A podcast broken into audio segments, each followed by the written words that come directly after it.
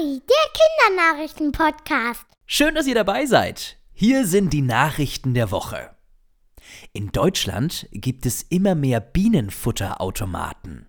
Alte Kaugummiautomaten werden statt mit Kaugummis mit Blumensamen befüllt.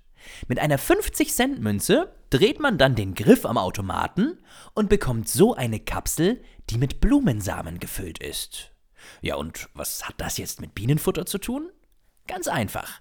Die Blumensamen können zum Beispiel im eigenen Garten verstreut werden oder auf einem Grünstreifen, so nennt man die schmalen Rasenflächen in der Nähe von Straßen. Und durch die verstreuten Samen entstehen dann viele verschiedene bunte Blumen und so mit dem Nektar und den Pollen auch Bienenfutter. In der Schweiz werden Unterhosen verbuddelt. Ganz viele Bauern, Bäuerinnen, Gartenbesitzer und Besitzerinnen bekommen in der Schweiz jeweils zwei Unterhosen aus Baumwolle zugeschickt. Diese Unterhosen sollen zum Beispiel auf dem Acker oder im eigenen Garten verbuddelt werden. So wollen Forscherinnen und Forscher mehr über die Bodenqualität in der Schweiz herausfinden. Eine Unterhose soll nach einem Monat ausgebuddelt werden, die andere erst nach zwei Monaten. Je mehr Löcher die Unterhosen dann nach dem Ausbuddeln haben, desto besser soll die Bodenqualität sein. Wenn die Unterhosen aus Baumwolle nämlich viele Löcher haben, wurden sie von vielen winzig kleinen Lebewesen im Boden zerfressen. Und wenn viele Lebewesen im Boden unterwegs sind, deutet das auf eine besonders gute Qualität des Bodens hin. Wenn ihr Fotos von den verbuddelten und löchrigen Unterhosen sehen wollt, dann schaut mit einem Erwachsenen mal auf die Kinari-Seite bei Facebook oder Instagram oder auf kinaripodcast.de.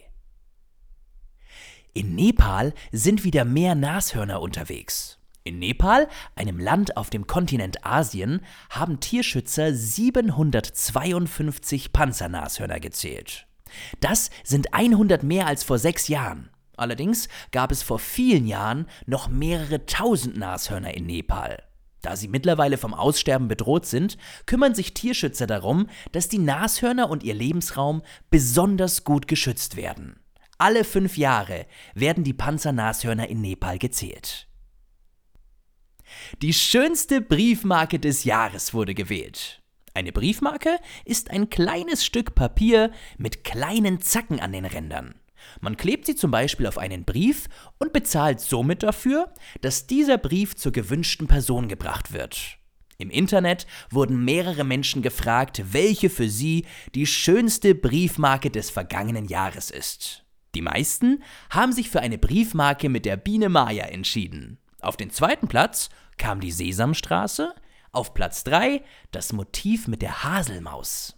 Übrigens, auch wenn das Wort Maus in ihrem Namen steckt und die Haselmaus einer Maus schon sehr ähnlich sieht, ist die Haselmaus gar keine Maus. Sie ist zwar auch ein Nagetier, ist aber unter anderem mit dem Siebenschläfer verwandt. Tierschützer haben ein Gebäck gerettet.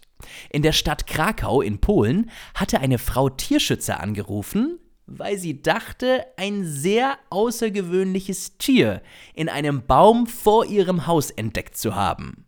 Die Frau und ihre Nachbarn ließen extra die Fenster zu, weil sie Angst hatten, das seltsame Tier könnte vielleicht in die Häuser kommen.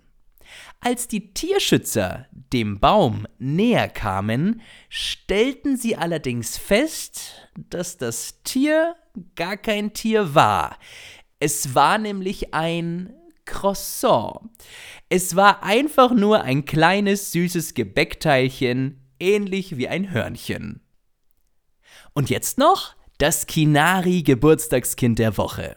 Das ist Narayana aus der Schweiz. Lieber Narayana, deine Schwester Larasati wünscht dir ein schönes Geburtstagsfest und alles Liebe zu deinem fünften Geburtstag.